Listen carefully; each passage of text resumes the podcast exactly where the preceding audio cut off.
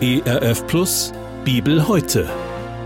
Die tägliche Auslegung zum ökumenischen Bibelleseplan. Heute im Alten Testament im ersten Buch Mose Kapitel 11 Vers 27 bis Kapitel 12 Vers 9. Dies ist das Geschlecht Terachs. Terach zeugte Abraham, Nahor und Haran, und Haran zeugte Lot. Haran aber starb vor seinem Vater Terach in seinem Vaterland zu Ur in Chaldäa. Da nahmen sich Abraham und Nahor Frauen. Abrams Frau hieß Sarai und Nahors Frau Milka, Harans Tochter, der der Vater war der Milka und der Jiska. Aber Sarai war unfruchtbar und hatte kein Kind. Da nahm Terach seinen Sohn Abram und Lot, den Sohn seines Sohnes Haran, und seine Schwiegertochter Sarai, die Frau seines Sohnes Abram, und führte sie aus Ur in Chaldäa, um ins Land Kanaan zu ziehen. Und sie kamen nach Haran und wohnten dort. Und Terach wurde zweihundertundfünf Jahre alt und starb in Haran. Und der Herr sprach zu Abram, Geh aus deinem Vaterland und von deiner Verwandtschaft und aus deines Vaters Hause in ein Land, das ich dir zeigen will. Und ich will dich zum großen Volk machen und will dich segnen und dir einen großen Namen machen. Und du sollst ein Segen sein. Ich will segnen, die dich segnen, und verfluchen, die dich verfluchen. Und in dir sollen gesegnet werden alle Geschlechter auf Erden. Da zog Abraham aus, wie der Herr zu ihm gesagt hatte, und Lot zog mit ihm. Abraham aber war fünfundsiebzig Jahre alt, als er aus Haran zog. So nahm Abraham Sarai seine Frau und Lot seines Bruders Sohn mit aller ihrer Habe, die sie gewonnen hatten, und die Leute, die sie erworben hatten in Haran, und zogen aus, um ins Land Kanaan zu reisen. Und sie kamen in das Land. Und Abraham durchzog das Land bis an die Städte bei Sichem, bis zur Eiche More. Es wohnten aber zu der Zeit die Kanaaniter im Lande. Da erschien der Herr dem Abraham und sprach, Deine Nachkommen will ich dies Land geben. Und er baute dort einen Altar dem Herrn, der ihm erschienen war. Danach brach er von dort auf ins Gebirge östlich der Stadt Bethel und schlug sein Zelt auf, so dass er Bethel im Westen und Ai im Osten hatte, und baute dort dem Herrn einen Altar und rief den Namen des Herrn an. Danach zog Abraham weiter ins Südland. Hier noch einmal die Bibelstelle im Alten Testament im ersten Buch Mose Kapitel 11 Vers 27 bis Kapitel 12 Vers 9.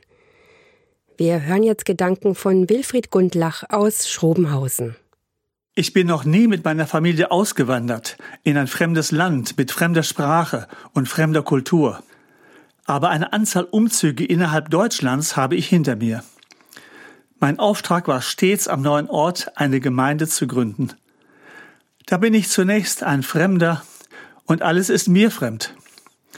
In einer solchen Situation braucht man viel Vertrauen in Gott, dass er alle Dinge lenkt. Ähnlich erging es Abraham oder wie er später hieß, Abraham. So kennen wir ihn besser. Denken wir uns einmal in seine Geschichte hinein. Sein Vater hieß Terach und wohnte mit seiner Sippe im Lande Chaldäa, im heutigen südöstlichen Irak. Sie waren Anbeter verschiedener Götter und kannten bis dahin den alleinigen und wahren Gott nicht. Terach hatte den Drang, oder war es eine Eingebung Gottes, seine Sippe zu verlassen und ins Land Kanaan zu ziehen. Er nahm mit sich nur seinen Sohn Abraham und dessen Frau Sarai sowie seinen vaterlosen Neffen Lot. Sicherlich hatte Terach auch Gesinde, Zelte, Hausrat und Vieh dabei. So zog die Karawane in die Fremde. Nach circa 800 Kilometern Wanderung kamen sie in der Stadt Haran an wo sie scheinbar über viele Jahre gewohnt haben. Kanaan, das eigentliche Ziel, war aber noch circa 500 Kilometer entfernt. In Haran starb Terach, somit war Abraham als ältester Sohn nun in der Verantwortung. Hier sprach Gott zum ersten Mal zu Abraham. Was er ihm dort sagte, sollte eine weitreichende Bedeutung über Jahrtausende, ja bis in unsere Zeit haben. Deshalb geht es uns an. Gott gibt Abraham zuerst einen Auftrag und dann mehrere Verheißungen.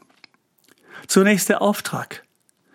Gehe aus deinem Vaterland und von deiner Verwandtschaft und aus deines Vaters Hause in ein Land, das ich dir zeigen will. Das hatte zwar sein Vater Terach auch schon getan, aber hier ist es das erste Mal, dass Gott es deutlich ausspricht. Das wird Abraham nicht leicht gefallen sein. Der Verbund der Sippe bietet Sicherheit und Zusammenhalt, Hilfe in Notzeiten und Beistand bei feindlichen Angriffen. Diese Verwandtschaft zu verlassen und in eine unbekannte Fremde zu ziehen, ist ein Risiko. Gott versprach jedoch, Abraham zu führen. So vertraute er sich Gott an und wurde nicht enttäuscht. Müssen Sie beruflich von Ihrer Familie und Verwandtschaft wegziehen? Kommt gerade viel Neues und Fremdes auf Sie zu? Zum Beispiel eine Wohnungskündigung und Sie wissen nicht, ob Sie etwas Passendes finden werden? Auch eine ernsthafte Krankheit mit ungewissem Ausgang ist dann wie ein Verlassen von Gesundheit und Sicherheit. Sie müssen nun auf einem nie gegangenen Weg in eine unbekannte Zukunft gehen. Machen Sie es doch so wie Abraham. Er vertraute Gott und erlebte später, wie Gott ihm seine Gunst und Hilfe zur rechten Zeit schenkte. Gottvertrauen gibt Frieden in ihr Herz und wenn sie Gott durch Vertrauen ehren, wird er sich um ihr Anliegen und um ihre Sorgen kümmern. Nach dem Auftrag zum Auszug aus der Verwandtschaft gab Gott Abraham nun gewaltige Verheißungen. Zunächst, ich will dich zum großen Volk machen. Oh, das ist ein bisschen problematisch, denn seine Frau Sarai ist leider unfruchtbar. Dennoch glaubt Abraham diesem Versprechen Gottes. Als nächstes sagt Gott, ich will dich segnen und dir einen großen Namen machen. Auch wenn Abraham und seine paar Leute nur wenige sind, so hat Gott doch später die Verheißung eines großen Volkes wahrgemacht. Die Juden bzw. Israeliten existieren ja in der Tat noch heute. Deshalb setzen wir uns auch gerade mit Abraham auseinander. Die nächste Verheißung, die Gott Abraham gibt, hat eine besonders weitreichende Bedeutung. Du sollst ein Segen sein und in dir sollen gesegnet werden alle Geschlechter auf Erden. Das heißt nicht weniger, als dass durch Abraham und seine Nachkommen, also durch das Volk Israel, alle Völker dieser Erde gesegnet werden sollen. Wie kann das geschehen? Es ist doch im Verhältnis zu anderen Völkern heute nur ein sehr kleines Volk. Im Galaterbrief erklärt der Apostel Paulus, dass dieser vom Volk Israel ausgehende Segen über die ganze Erde durch Jesus Christus geschieht. Oder besser gesagt, Jesus Christus selber ist dieser Segen. Jesus, der Sohn Gottes, hat sein Leben für unsere Sünde geopfert. Das ist die allerdirekteste Verbindung zwischen Abraham und dem christlichen Glauben. Deshalb hat Abraham noch eine Bedeutung für uns. Im Galaterbrief heißt es, gehört ihr aber Christus an, so seid ihr ja Abrahams Kinder und nach der Verheißung Erben. Vielleicht klingt es für Sie seltsam, aber Christen glauben an den jüdischen Messias Jesus. Petrus, Johannes, Paulus und so weiter waren Juden.